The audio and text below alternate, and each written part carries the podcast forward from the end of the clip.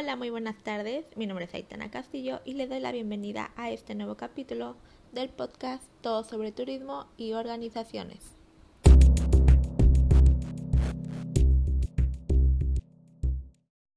En el capítulo de hoy hablaremos sobre los organismos económicos internacionales. Tenemos que decir que existen dos tipos de organismos, los de cooperación y los organismos de integración. Los primeros buscan reducir las barreras entre los países miembros para flexibilizar sus relaciones económicas. Los segundos, sus objetivos son más ambiciosos, como puede ser la supresión total de las barreras o la creación de un mercado único. En primer lugar, hablaremos del Fondo Monetario Internacional perteneciente a los organismos de cooperación. Tiene sus orígenes cuando se acercaba el fin de la Segunda Guerra Mundial. 44 países del bando aliado se reunieron para crear una institución internacional que supervisara el sistema monetario internacional. El organismo aprobó su convenio constitutivo firmado únicamente por 19 países en diciembre de 1945. Surge de la creencia en la necesidad de una acción colectiva a nivel global para poder lograr la estabilidad económica. En la actualidad, este organismo tiene 184 países miembros y se encuentra ubicado su sede en Washington. Una de sus funciones es establecer las normas del sistema monetario internacional. También presta asistencia técnica a todos los Estados miembros. En el Fondo Monetario, cada país participa con una cuota que está determinada en función de una serie de magnitudes con su renta nacional. La cuota sirve de base para poder medir el poder de voto y determina la máxima cantidad de dinero del fondo del que puede disponer cada país para resolver los problemas de la balanza de pagos. Como segundo organismo tenemos el Banco Mundial o conocido como Banco Internacional de Reconstrucción y Fomento. Este se creó en julio de 1944 con el propósito de ayudar a la reconstrucción y fomento de los territorios de los países miembros, facilitando la inversión de capital. El Banco Mundial, junto con el Fondo Monetario Internacional, son considerados las instituciones de Bretton Woods. El banco es uno de los organismos especializados de Naciones Unidas y tiene, al igual que el Fondo Mundial, 184 países miembros. Este banco presta dinero con dos finalidades básicas. Una, la reconstrucción de los países afectados por la Segunda Guerra Mundial.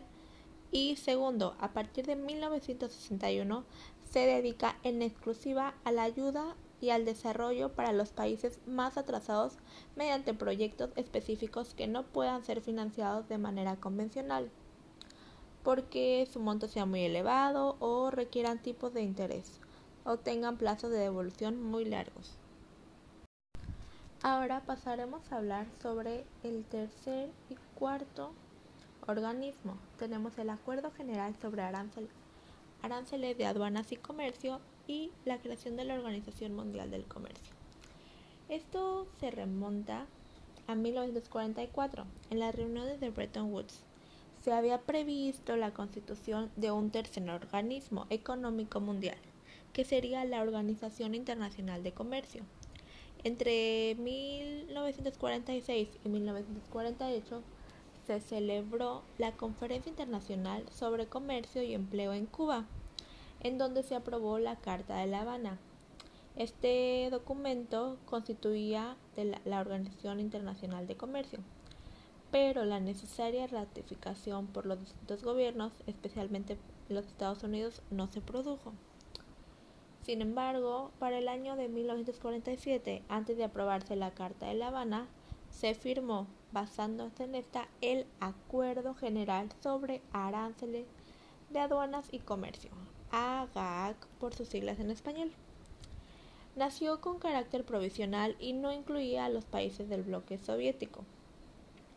Estuvo en vigor hasta 1995 y en la actualidad el GATT es una nueva versión del acuerdo de 1947 incluida en la Organización Mundial de Comercio.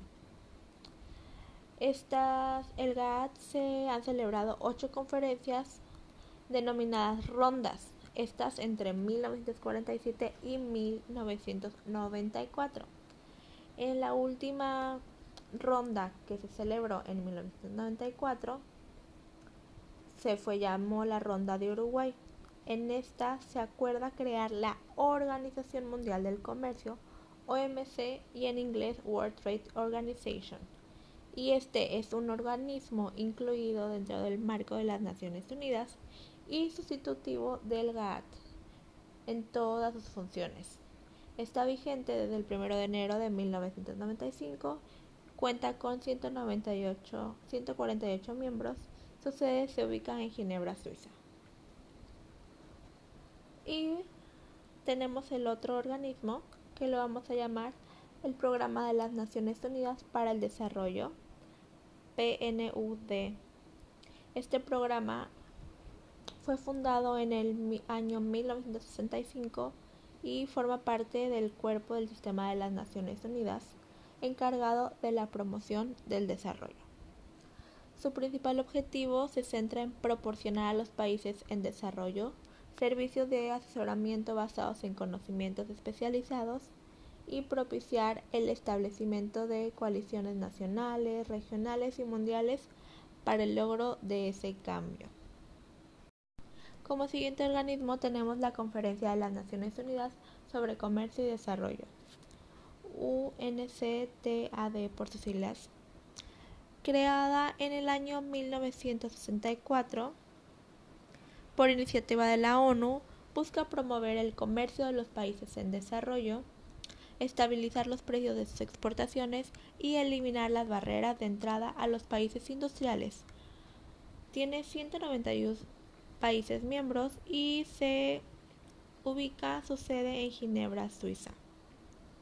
La siguiente organización es la Organización para la Cooperación y el Desarrollo Económico, OCDE. Esta organización es creada en el año de 1961 y es un club de países ricos, dedicado principalmente al estudio de los problemas económicos y a la coordinación de sus políticas.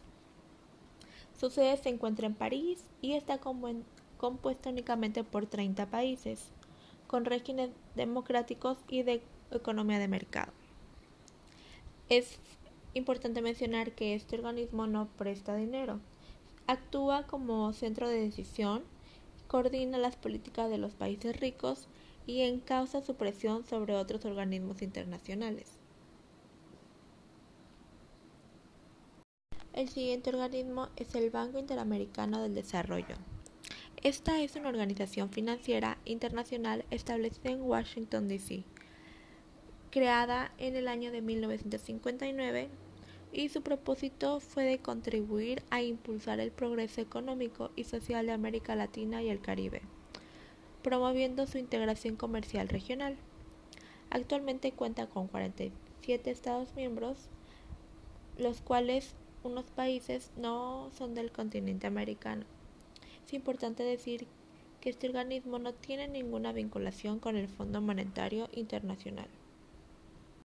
La Comisión Económica para América Latina y el Caribe, CEPAL, es una de las cinco comisiones regionales de las Naciones Unidas.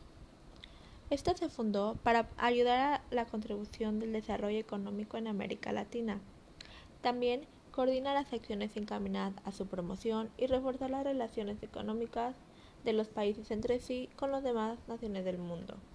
En el año de 1984, su labor se amplió a los países del Caribe y se incorporó el objetivo de promover el desarrollo social. Su sede se encuentra en Santiago de Chile. Tiene actualmente 41 Estados miembros y 7 asociados. Lo que hace es analizar e investigar temas de interés económico, publica los resultados de estos estudios y presta asistencia técnica a sus países miembros.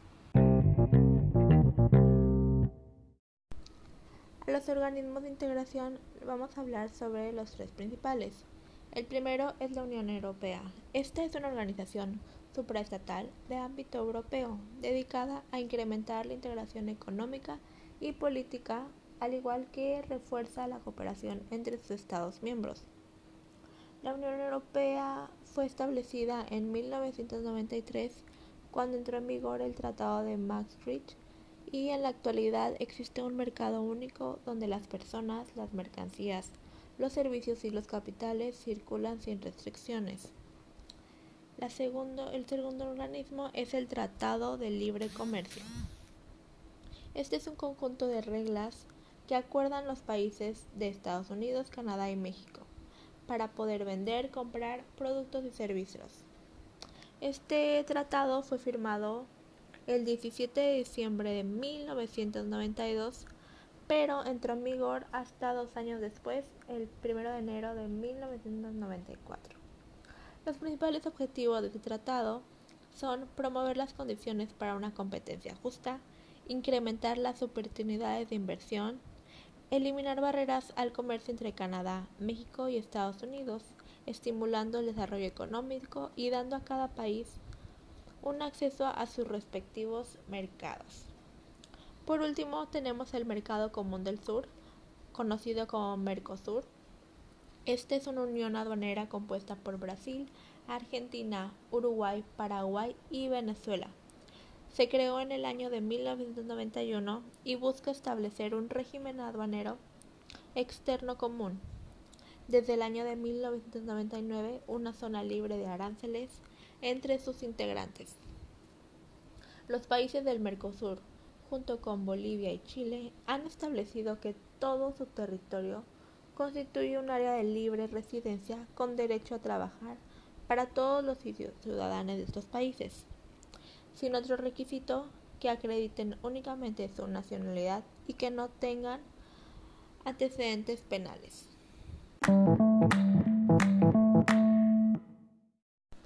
Bueno, esto ha sido todo por el episodio del día de hoy. Espero haber podido aclarar un poco de sus dudas, que quede un poco más amplio el contexto de cuáles son los objetivos de este tipo de organizaciones, sus funciones cómo se crearon, la cantidad de países miembros con los que cuentan y no olvidemos que sobre los organismos económicos existen dos tipos, los organismos de cooperación y los organismos de integración. Pues bueno, esto ha sido todo, los dejo, recuerden mi nombre es Aitana Castillo, si tienen algún comentario déjenlo y lo podremos resolver en el próximo episodio. Adiós.